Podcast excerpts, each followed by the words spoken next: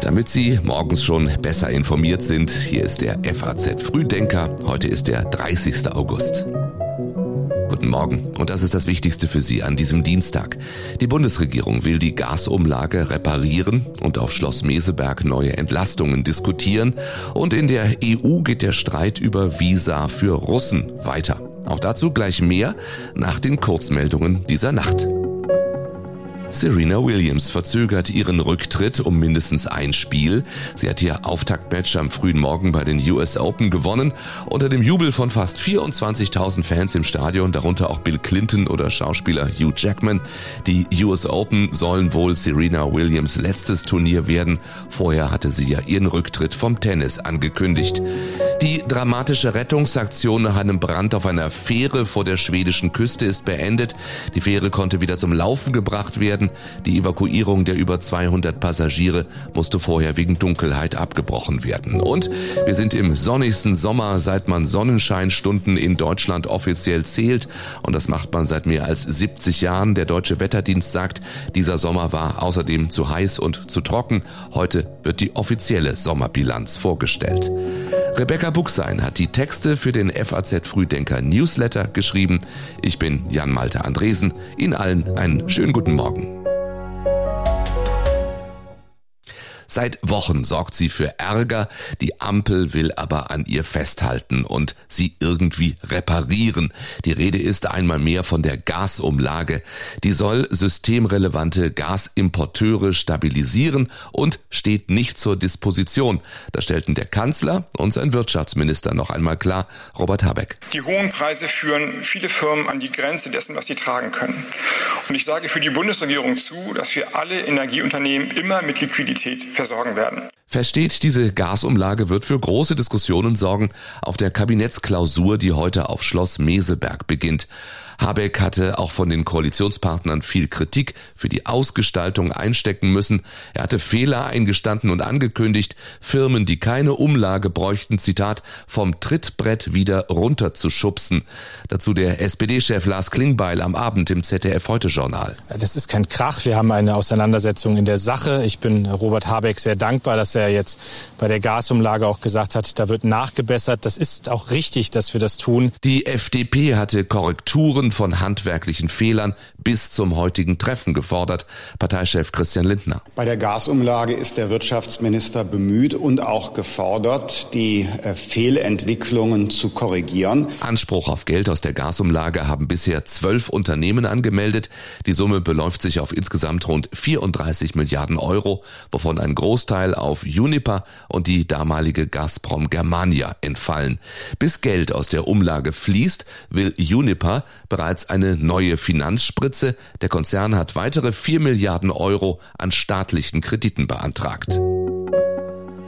Wie will die Regierung Bürger weiter entlasten? Auch das wird Thema auf der Kabinettsklausur sein oder doch nicht? Nochmal Christian Lindner. Äh, wir sind in gutem Geist, ich zumindest in gutem Geist, aber von Meseberg äh, kann man keine Entscheidungen erwarten hinsichtlich des dritten Entlastungspakets. Das muss jetzt geschlossen werden, damit es dann in Gesetze und Verordnungen eingearbeitet wird. Antwortet der Grüne Robert Habeck. Von der SPD sind Vorschläge für ein weiteres Entlastungspaket durchgesickert. In einem Beschlussentwurf für eine Fraktionsklausur Ende der Woche stehen diese Ideen. Direktzahlungen, ein Stopp von möglichen Strom Strom- und Gassperren eine Preisbremse für den Grundbedarf an Energie und ein bundesweites 49-Euro-Ticket. Dazu sagte SPD-Chef Klingbeil am Abend nichts, wohl aber das hier. Ich glaube allerdings, wir müssen einen Fehler aus dem letzten ähm, Entlastungspaket korrigieren. Wir haben da die Rentnerinnen und Rentner vergessen. Wir müssen etwas für die Studentinnen und Studenten tun. Und ich sage Ihnen noch ganz klar, im Mittelpunkt stehen diejenigen, die hart arbeiten, die jeden Tag zur Arbeit gehen, die 1500, 2000 Euro im Monat haben. Für die brauchen wir jetzt auch ähm, substanziell finanzielle Entlastung. Das alles muss jetzt zusammengebracht werden und es muss schnell gehen. Das alles geht nicht ohne die FDP und den Bundesfinanzminister Christian Lindner trat allerdings abermals präventiv auf die Bremse. Kleinere Entlastungen könne es womöglich noch dieses Jahr geben, größere aber erst im kommenden Jahr, sagte er der Welt. Von allen drei Koalitionspartnern gibt es Zustimmung dazu, die Märkte für Strom und Gas zu entkoppeln, weil die Gaspreise den Strommarkt momentan mit nach oben ziehen. Für Robert Habeck Anlass noch einmal eine Übergewinnsteuer zu fordern. Eine Marktreform ist ein komplexes Unternehmen. Das muss auch sorgfältig gemacht werden. Wenn das schief geht, dann kollabiert der Markt und dann haben wir ein ganz anderes Problem in Deutschland und bis dahin wäre das der Weg, diese immensen Übergewinne abzugreifen und dann den Menschen, die es brauchen, Unterstützung zukommen zu lassen. Und heute früh hören wir, das Bundeswirtschaftsministerium prüft die Einführung einer Übergewinnsteuer.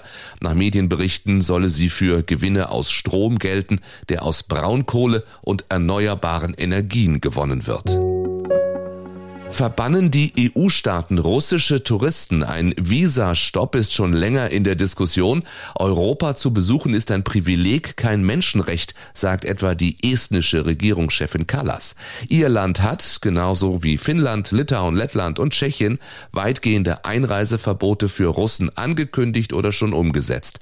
Andere lehnen das ab, auch der deutsche Kanzler. Aber aus unserer Sicht ist es eben so, dass wir gute Gründe haben, dafür klarzustellen, dass dies ein Krieg ist, den der russische Präsident angezettelt hat und den er sehr bewusst nicht sich äh, breit unterstützen lässt. Sagt Olaf Scholz gestern bei seinem Besuch in Tschechien, fordert aber auch eine einheitliche Linie in der EU.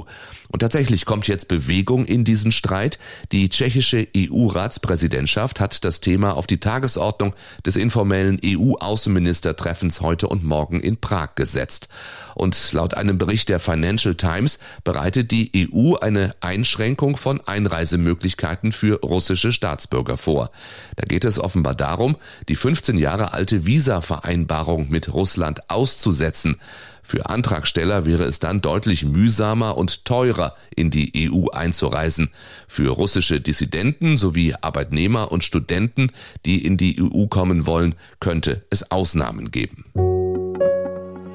Die Ukraine hat eine Großoffensive gestartet mit dem Ziel, die besetzte Region Cherson im Süden des Landes zurückzuerobern. Offenbar will sie russische Truppen auf das andere Ufer des Flusses Dnipro zurückdrängen und die Stadt Cherson wieder unter ihre Kontrolle bringen. Im gesamten Gebiet laufen ukrainischen Beobachtern zufolge starke Artillerieangriffe auf feindliche Stellungen.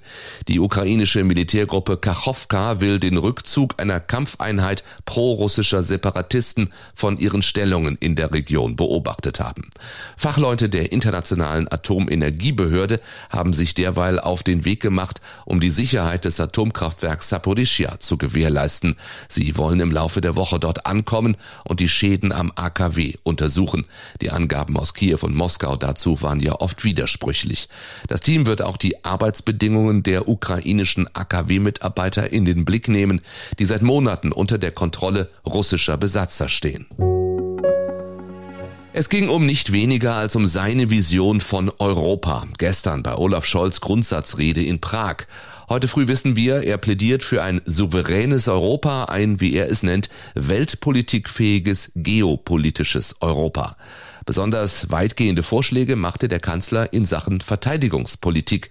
Er forderte ein gemeinsames Luftverteidigungssystem mit Polen, Balten, Niederländern, Tschechen, Slowaken und den skandinavischen Ländern. Ein gemeinsam aufgebautes Luftverteidigungssystem in Europa wäre nicht nur kostengünstiger und effizienter, als wenn jeder von uns seine eigene teure und hochkomplexe Luftverteidigung aufbaut. Es wäre ein Sicherheitsgewinn für ganz Europa und ein hervorragendes Beispiel dafür, was wir meinen wenn wir von der Stärkung der europäischen Säule der NATO sprechen. Beim Rüstungsexport zeigte er sich bereit, die strengen deutschen Vorgaben zu lockern.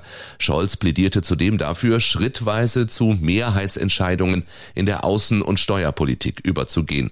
Und auch zu Waffenlieferungen an die Ukraine äußerte sich der Kanzler. In den nächsten Wochen und Monaten erhält die Ukraine von uns zudem neue, hochmoderne Waffen.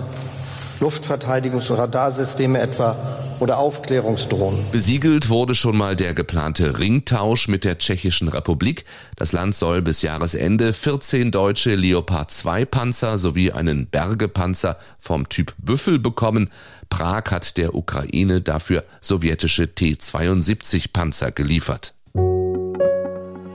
Wohin steuert die Inflation? Der Ökonom Volker Wieland erklärt im Gespräch mit der FAZ, warum sie in Deutschland so hoch ist, warum Corona der Ausgangspunkt gewesen ist und der Ukraine-Krieg quasi als Brandbeschleuniger fungiert hat, wie es zu Lieferengpässen und Knappheit kommen konnte. Das Gespräch mit ihm lesen Sie online auf faz.net und den Link finden Sie in den Show Notes. Zuletzt lag die Inflation in Deutschland im Juli um 7,5 Prozent über dem Niveau des Vorjahresmonats. Heute gibt das Statistische Bundesamt die erste Schätzung für den August ab. Richtig steigen dürfte die Inflation aber erst kommenden Monat, wenn Tankrabatt und 9-Euro-Ticket Geschichte sind. Empfehlen wollen wir Ihnen auch noch den aktuellen FAZ-Podcast für Deutschland. Das Thema darin Pulverfass Ostdeutschland, warum die Wut täglich größer wird. Die Kolleginnen und Kollegen berichten über das Unverständnis vieler Menschen über die Energiepolitik der Bundesregierung und sie fragen, ob jetzt wieder soziale Unruhen drohen. Den FAZ-Podcast für Deutschland hören Sie überall dort, wo es auch diesen Frühdenker gibt. Ich wünsche Ihnen einen schönen Dienstag. Wenn Sie mögen, hören wir uns morgen wieder ab sechs. Bis dahin.